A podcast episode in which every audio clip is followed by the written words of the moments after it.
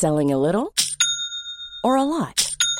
Shopify helps you do your thing however you cha-ching. Shopify is the global commerce platform that helps you sell at every stage of your business. From the launch your online shop stage to the first real life store stage, all the way to the did we just hit a million orders stage. Shopify is there to help you grow. Shopify helps you turn browsers into buyers with the internet's best converting checkout. 36% better on average compared to other leading commerce platforms because businesses that grow grow with Shopify. Get a $1 per month trial period at shopify.com/work. shopify.com/work. Alors qu'Israël s'apprête à lancer une offensive à haut risque sur Rafah, la ville la plus au sud de Gaza où sont plus de la moitié de la population palestinienne, le pays a aussi dévoilé il y a quelques jours un plan pour l'après-guerre à Gaza. Mais alors, à quoi faut-il s'attendre? Pourquoi tout cela a fait réagir? Salut, c'est Hugo, j'espère que vous allez bien. C'est donc le sujet à la une des actualités du jour. Alors, on en parle depuis plusieurs jours maintenant. L'armée israélienne envisage de lancer dans les prochains jours un assaut sur Rafah, un assaut sur ce qui est présenté comme le dernier bastion du Hamas c'est par ces mots que l'a désigné le Premier ministre israélien Benjamin Netanyahou. En effet, des sources israéliennes estiment qu'une grande partie des combattants du Hamas seraient désormais cachés dans des tunnels proches de Rafah. C'est ainsi donc qu'il justifie cette offensive. Mais cette offensive, elle inquiète aussi grandement la communauté internationale puisque à Rafah, il se trouve près de 1,5 million de Palestiniens, des Palestiniens en grande majorité déplacés avec les autres combats dans Gaza ces dernières semaines et qui vivent aujourd'hui à Rafah des conditions extrêmement précaires et tout simplement catastrophiques selon l'Organisation des Nations Unies. Sur le bilan humain, le bilan à Gaza approche des 30 000 morts selon les chiffres du Hamas, seule source disponible sur place. Un bilan impossible à vérifier en l'état, mais relayé par l'UNICEF ou encore de très nombreuses ONG sur place. Plus globalement, la bande de Gaza subit actuellement une catastrophe humanitaire majeure et toujours selon l'ONU, 2,2 millions de personnes, donc la majorité de la population de Gaza, est menacée, je cite, d'une famine massive. L'UNRWA, qui est l'agence de l'ONU pour les réfugiés palestiniens, estime cependant qu'une famine peut être encore évitée à Gaza si Israël permet aux agences humanitaires de faire rentrer davantage d'aide directement à Gaza. Alors sur cette offensive à Rafah, plusieurs pays, dont les États-Unis mais aussi la France, ont mis en garde contre les risques humanitaires et humains d'une telle offensive à Rafah. La France notamment a déclaré par le biais de son ministère des Affaires étrangères qu'une telle offensive je cite, créerait une situation humanitaire catastrophique et serait injustifiable. Du côté du gouvernement israélien, donc, vous l'aurez compris, on estime que cette attaque est indispensable pour éradiquer le Hamas. Cet objectif d'éradication du Hamas, c'est le discours qui est porté par le gouvernement israélien depuis euh, l'attaque du 7 octobre. Alors, en préparation de cette future offensive, l'armée israélienne a proposé ce lundi un plan d'évacuation des civils des zones de combat dans la bande de Gaza. Alors, on n'a pas de précision exacte sur comment et où le gouvernement israélien compte évacuer ses civils. Surtout que, euh, selon une enquête récente de la BBC, plus de la moitié des bâtiments ont été rasés ou touchés euh, par des frappes. Difficile donc de savoir à quoi ressemble ce plan d'évacuation,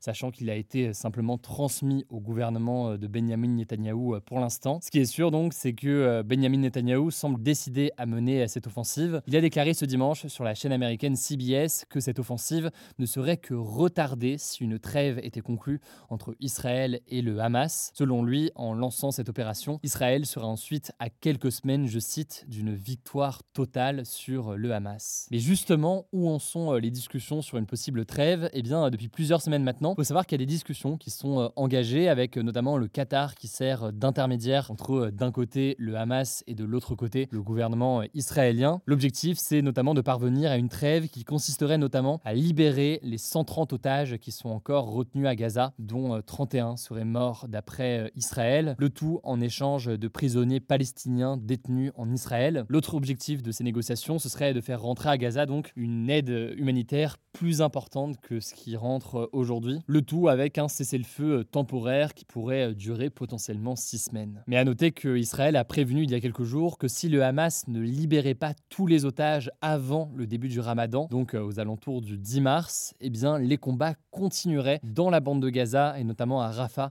pendant le ramadan. Alors si les combats se poursuivent pour le moment dans la bande de Gaza, Israël commence à réfléchir à l'après et Netanyahou a d'ailleurs remis dans la nuit de jeudi à vendredi une première version de son plan d'après-guerre à Gaza. Justement donc, que contient ce texte en quelques mots? Netanyahou souhaite garder pour le moment son armée sur le territoire de Gaza. Netanyahou souhaite aussi qu'Israël reprenne le contrôle sur la frontière entre l'Égypte et le sud de la bande de Gaza, car c'est là que le Hamas aurait creusé des tunnels depuis plus de 10 ans pour s'approvisionner en armes. Et c'est un contrôle qui s'exercerait en coopération avec l'Égypte et les États-Unis. Alors si Netanyahou semble vouloir contrôler donc militairement la bande de Gaza, le plan prévoit en revanche de confier l'administration de la bande de Gaza, qui est pour le moment gérée par le Hamas, à des fonctionnaires locaux ayant une expérience administrative mais qui ne doivent pas être affiliés à des États ou à des organisations soutenant le terrorisme. Ici donc, il n'y a pas davantage de précision, il y a une forme donc de flou sur ce que souhaite réellement mettre en place dans cadre-là le gouvernement israélien. L'autre objectif important de Netanyahou, c'est la fin de l'UNRWA. On en a déjà parlé, les autorités israéliennes ont accusé une dizaine d'employés de cette agence gérée par l'ONU d'avoir participé au massacre commis par le Hamas le 7 octobre en Israël. Ils ont depuis été licenciés, mais suite à ça, plusieurs pays donateurs, dont les États-Unis, ont suspendu temporairement au moins leur financement à cette agence de l'ONU, ce qui avait provoqué d'ailleurs l'inquiétude de l'ONU, qui estime que cela pénalisera l'ensemble des Palestiniens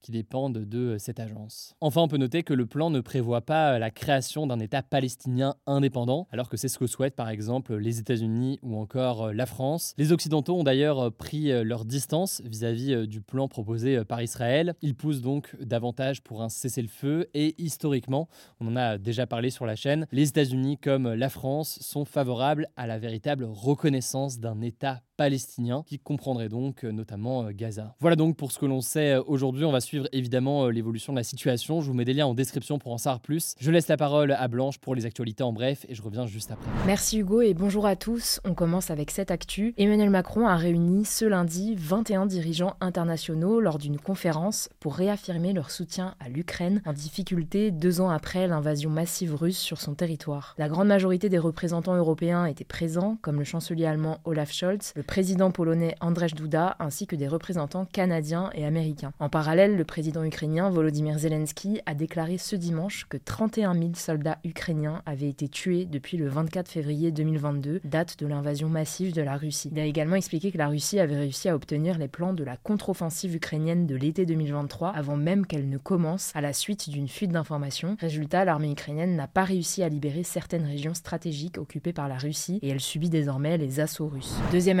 on voulait revenir sur l'affaire Julian Assange, l'un des lanceurs d'alerte les plus connus au monde, qui risque d'être officiellement transféré aux États-Unis pour y être jugé pour espionnage. On vous en parlait la semaine dernière, il est poursuivi pour avoir révélé plus de 700 000 documents secrets et classifiés du gouvernement américain via Wikileaks, le site qu'il a fondé en 2010. En avril 2022, la justice britannique avait autorisé son extradition vers les États-Unis où il risque la prison à vie. Julian Assange avait donc décidé à ce moment-là de faire appel de cette décision et la justice britannique étudie actuellement ce recours. Alors quand on vous en avait parlé, on vous avait dit que la décision serait rendue dans les prochaines heures, et c'est en fait dans les prochaines semaines qu'on saura si oui ou non Julian Assange aura le droit à une dernière audience en appel pour tenter de ne pas être extradé vers les États-Unis. Troisième actu, en France, depuis ce lundi, il est possible de déposer une plainte à distance par visioconférence en cas de violence, de vol ou d'escroquerie. Alors comment ça fonctionne? Eh bien il suffit d'utiliser France Connect, un dispositif d'authentification numérique mis en place par l'État. Une fois connecté, vous pouvez prendre un rendez-vous à distance avec un policier ou un gendarme. Il faut également posséder une bonne connexion Internet et une bonne caméra pour que le policier puisse vous identifier. Alors ce système concerne uniquement les plaintes contre X, c'est-à-dire quand l'auteur n'a pas été identifié. Ça ne concerne pas non plus les plaintes pour agression ou atteinte sexuelle, car une audition doit être menée avec des agents de police judiciaire selon le ministre de l'Intérieur. En tout cas, l'objectif du gouvernement, c'est de le généraliser à partir de cet été. Quatrième actu, un Français sur deux réduit sa consommation de produits d'hygiène à cause de l'inflation, donc la hausse générale des prix selon une étude de l'IFOP réalisée pour l'association Don Solidaire. Parmi les produits dont les Français se passent le plus, on retrouve notamment le déodorant, le shampoing ou encore le dentifrice. Les jeunes sont les plus impactés et décident de faire l'impasse sur certains produits hygiéniques au profit de l'achat de nourriture. Pour vous donner un exemple, près de 16% des femmes expliquent avoir déjà manqué de protection périodique pour elles ou leurs filles par manque d'argent. Elles étaient seulement 8% en 2019. Le maquillage fait aussi partie des produits hygiéniques les plus touchés. 40% des femmes disent se restreindre, tandis qu'une une personne sur cinq se limite dans ses achats de rasoirs. Cinquième actu, ce mercredi, l'Union européenne va se prononcer sur une possible généralisation d'une visite médicale tous les 15 ans pour conserver ou non son permis de conduire. En fait, la mesure propose un test d'aptitude réalisé par un médecin généraliste tous les 15 ans, donc, afin de contrôler l'ouïe, la vue, les réflexes de la personne ou encore sa sensibilité à l'éblouissement. En cas de test non concluant, le permis de conduire pourrait être retiré et d'ailleurs, les personnes âgées pourraient avoir à passer cette visite plus fréquemment en raison de leur âge. Que cette mesure ne fait pas du tout l'unanimité, elle est critiquée par certains qui dénoncent un risque de désocialisation des personnes âgées, en particulier ceux qui habitent à la campagne. Selon eux, il faudrait mettre en place des solutions alternatives comme des bus ou des navettes pour permettre aux personnes âgées de se déplacer même si elles n'ont plus le permis de conduire. En tout cas, plusieurs pays l'ont déjà mis en place comme les Pays-Bas, le Danemark ou l'Italie et donc si elle est votée par le Parlement européen, cette mesure sera transposée dans le droit national de chaque pays membre de l'UE et devra être mise en œuvre sous deux ans. Sixième actu, au Brésil, des milliers de personnes ont manifesté ce dimanche dans les rues de Sao Paulo pour dénoncer l'inéligibilité de l'ex-président brésilien Jair Bolsonaro. En fait, l'année dernière, la justice brésilienne a condamné Jair Bolsonaro à 8 ans d'inéligibilité pour désinformation. La raison, c'est qu'il avait remis en cause le vote électronique pour la présidentielle de 2022, évoquant des fraudes, alors que le système est réputé comme étant l'un des plus sûrs au monde. Inéligible, ça veut donc dire qu'il ne peut plus se présenter à une élection. Sauf que cette décision a été critiquée par donc les milliers de personnes présentes lors de cette manifestation. La plupart étaient vêtues du maillot de la sélection de football du Brésil, devenu le symbole des bolsonaristes. Septième actu rapidement, la phase de candidature sur la plateforme Mon Master, l'équivalent de Parcoursup pour les étudiants qui souhaitent poursuivre leurs études après un bac plus 3, s'est ouverte ce lundi. Les étudiants peuvent donc désormais formuler leurs vœux d'inscription sur les formations qui les intéressent jusqu'au 24 mars. L'année dernière, près de 173 000 candidats avaient postulé aux offres en formation initiale ou en alternance. Dernière actu, le Xolair, un médicament déjà utilisé pour traiter l'asthme, serait efficace pour prévenir des réactions allergiques à plusieurs aliments. C'est ce que révèle une étude publiée ce dimanche dans la revue médicale américaine The New England Journal of Medicine. Concrètement, les patients de l'étude qui ont reçu régulièrement une dose de ce médicament ont développé une meilleure tolérance à certains produits alimentaires comme le lait, les noix ou encore le blé. Un traitement contre les allergies alimentaires va donc être commercialisé dans les prochaines semaines aux États-Unis à la suite de cette étude. En France, il faut savoir que 3% de la population serait touchée par au moins une allergie alimentaire selon le ministère de la Santé. Voilà, c'est la fin de ce résumé de l'actualité du jour. Évidemment, pensez à vous abonner pour ne pas rater le suivant, quelle que soit d'ailleurs l'application que vous utilisez pour m'écouter. Rendez-vous aussi sur YouTube ou encore sur Instagram pour d'autres contenus d'actualité exclusifs. Vous le savez, le nom des comptes, c'est Hugo Décrypte. Écoutez, je crois que j'ai tout dit. Prenez soin de vous et on se dit à très vite. Selling a little or a lot? Shopify helps you do your thing however you cha-ching. Shopify is the global commerce platform that helps you sell at every stage of your business. From the launch your online shop stage to the first real life store stage, all the way to the did we just hit a million orders stage.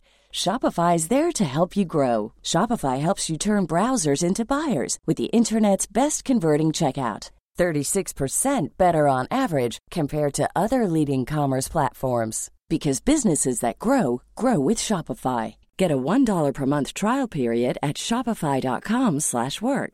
shopify.com/work.